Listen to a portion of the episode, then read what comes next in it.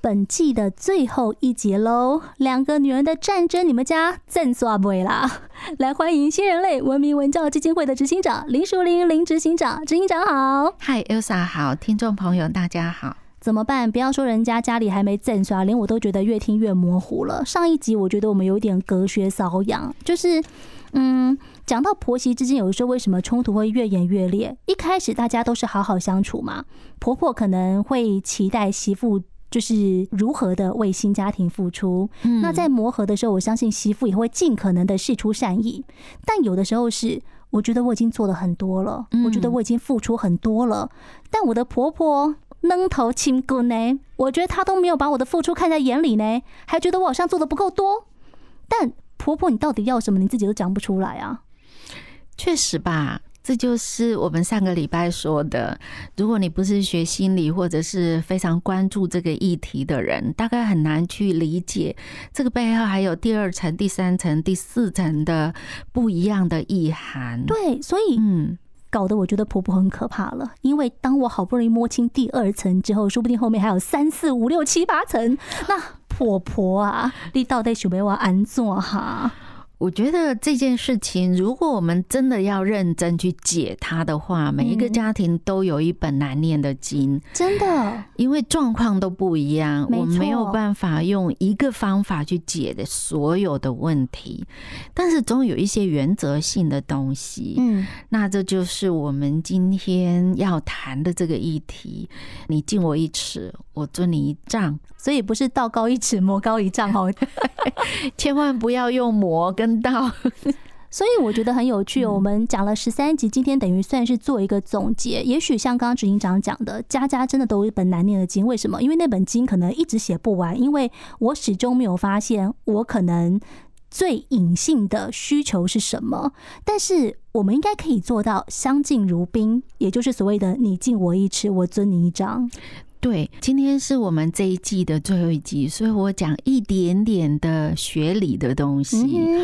在谈这个议题的时候，我很快的就会去想到民国初年的一个乡村社会学家叫费孝通，嗯，他提出了一个概念叫差序格局。这样讲起来很学理，不用担心。我们这样说好了，我们对陌生人、熟人跟自己人，你觉得你的对待方式有没有差别？当然有啊，正所谓亲疏有别嘛。是我常常举的一个例子。你有一天呢，你骑着你的小布布、小绵羊上路，正在等红灯的时候呢，后面有一个骑鸭长把你的小布布的屁屁给撞上去了。你一回头看到是一个陌生人，这是第一种状况。第二种状况，你一回头看到是啊，你隔壁邻居。该不会有第三个是一回头发现是我爸妈吧？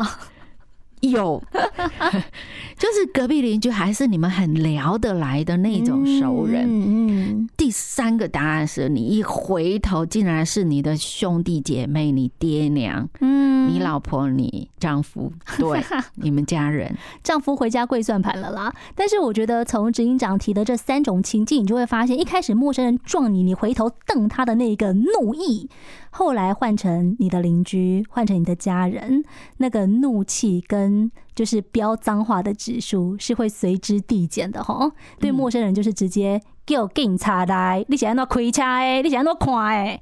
嗯，对邻居就说：“哎呦，王妈妈，你怎么这么不小心？”是 对家人哈就哦，爸爸妈妈、哥哥姐姐，回家再说。我刮洗干被熊班。嗯，所以你看哦，其实中国人是很会看人来。做反应的 有关系就没关系，没错。可是这里面有一个很重要的一点是，有时候为什么我们对熟人反而比较客气、比较礼貌，嗯，然后对陌生人我们就在冷静理性，嗯，讲法律，然后对自家人有时候反而不客气，这是发生什么事啊？其实这是亲密关系的部分吧。有时候当你越靠近这个人的时候，哈，我们台语有时候就越客气。对，对不对？因为反正这关系断不了嘛。之前警长也有说啦，这没有办法登报作废的。这就是问题所在。嗯、有时候我们在一个固定的家人关系里面，我们常常会忽略掉了应该要更客气一点。其实就是太理所当然了，对不对？对，尤其是可能对我的很熟悉的，比如说我自己的子女。有时候我们讲话难免一时冲动，或者是脱口而出，然后事后自己都觉得不太礼貌或者不太合适的话。可是这样子的一个作为，对一个刚加入我们这个新团队的成员，我指的是媳妇或者是女婿，就不太合适了。对，因为他跟我们是不同的成长背景。没错，媳妇跟女婿立刻傻眼，僵在旁边。对，不知道该怎么去面对你这样子的一个这么直白的反应，所以在这里面，我们提出另外一个东西，从差序格局衍生出来。我们在研究中国人的家人关系或者人际关系里面提出的另外一个说法，叫超越预期。超越预期的意思是，既然人跟人之间，我们讲求人情，那你要帮助这个新的成员快速的进入这个团体，必须先让他感觉到他是被接纳的、被尊重的、被在乎的。所以这个就像是这个新职员踏入到一个新的公司的时候，大家要帮他办欢迎会，我欢迎你来，我试出我的善意。是，但是在职场里面，毕竟进入职场之后，我们是各自分工。对。可是，在家庭不是啊，我们不是各自分工，我们是一起合作耶。其实分工也可以，好啦，但我们要讲一个家庭的关系，还是要合作才行。当然，有时候我们是要分工的，对啊。可是大部分时间我们是必须要合作，而且要分享嘛，嗯，对吧？有没有共享这个家庭的资源？没错。所以在这个时候，一个新的成员加进来，我们怎么样让他觉得他是被在乎、被看重的？要不要？在他认为理所应当的这个关系上面，再加一点点，加码一点点，对他更好。我我们这样说哈，我举一个例子哈，这个媳妇呢，看到婆婆在那个门口晒太阳，可能台北不太容易了哈，但是我住嘉义，所以我很容易搬个板凳、搬个椅子在门口晒太阳。那么媳妇看到婆婆在门口晒太阳的时候，你走过去跟她说：“妈妈啊，你肩膀会不会酸？我帮你捏一捏。”哦，了解。这时候婆婆就说：“啊，笨的。”但你还是给他捏下去就对了啊，所以呢，你觉得呢？嗯，婆婆就虽然拍谁啊，虽然说不用，可是一定会因为你按了那个肩膀，就顺势的聊了一些有的没有的，关系的靠近就是这样来的，对不对？是，所以母亲节各位想好了，那么你问你妈说：“妈妈，今年母亲节我们像去年一样出去吃个饭好吗？”妈就说：“免啦。”但是我当天不止带他去吃饭，我还多塞了一个小红包给我的妈妈。嗯，所以这叫做超越预期啊！所以大家懂了哈。说直白，的确是对他好没有错。可是要怎么样好到心坎里面，或是让他觉得嗯，超乎我的预期了。对，嗯因为我们一般人都会把特定的角色，然后对这个角色的期望的行为，大概都把它固定化了。对对对。好，一旦被固定化了之后，你可能就觉得这是你该做的事，那你为什么没有做到你该做的这些事情？可是当我们在面对很多冲突的时候，争的也不过就是这些。哎，真的耶！比方说，像媳妇该起床了，为什么没起床？这个衣服他应该要洗，为什么没洗？是，然后我都在帮你们做老妈子，然后你还没有感激我，所以你看，这个真的就是我们会把一个人的身份跟他该做的事情绑在一起，然后当他今天没有做到的时候，你就会觉得这个人不够格，他没有尽到他该尽的责任跟义务。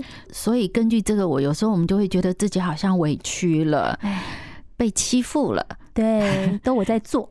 对，那这种感觉一上来的时候，我们所有的负面的情绪，我们对对方的负面的评价也都会跑出来，嗯，然后新仇旧恨就一起来了。没错，所以我觉得在这个对待的关系里面，其实我们真的需要去思考一下，而且去想一想，在面对这些问题的时候，我是不是只是用我自己的标准来看？嗯，因为也许我这个标准是我很习惯的，比如说。你们年轻人有在赚钱，你要支持家里的开销，所以你本来就应该拿钱回来。那你没有拿钱回来，我就会觉得这不太对。嗯哼，好，那我又不好意思跟你说，你没有拿钱回来，这不太对。那我会假借各种名义、各种方式拐弯抹角，然后最后你终于搞懂了，说：“哦，啊，不就是叫我拿钱回来吗？”嗯，也许就是因为关系亲密，所以我们更可以打开天窗说亮话，对不对？对，在家人之间说这些议题的时候，我觉得第一个你要先想，我到底想要的是什么？没错，嗯嗯，然后弄清楚了之后，再来问问对方，那你想要的是什么？嗯，像刚刚执行长特别讲到，我觉得一个蛮有感的地方就是，大家都会有一个标准在哦，但是这个标准是你习惯的，但那个习惯不能改吗？其实它是可以拿出来讨论的。是大家都没有讨论，就一直拿这个标准去压死了自己，然后也压死了别人。对，嗯，然后一起想想，那我们要的是什么？对，比如说厨房的整理，很多人都说厨房容不下两个女人，其实不是，是容不下两个标准。真的是，所以我们到底想要什么？我们希望厨房方便拿取、干净整洁、不招虫蚁。好，这是我们共同的目标，我们想要的。所以最后一个就是我们选择做什么？对啊，怎么做？让这件事情可以达到我们共同的目标。如果我们真的可以从这个角度来谈议题，我相信其实很多的所谓的冲突，我们各执己见这样子的事情，或者两个女人的战争，其实是蛮好化解的。对耶，嗯，我觉得家庭的议题有时候说大很大，有时候说小也很小，但是我们可以先静下心来想想看，到底问题是什么，先把大事化小。小事之后呢，你再去简化，就是你们到底在吵什么？你要什么？那我们想要怎么样？那最后我们可以决定怎么样？嗯，就是真的把话说清楚，你就会发现哪有什么战争，都马是自己在那边乱想的。是，谢谢执行长，谢谢。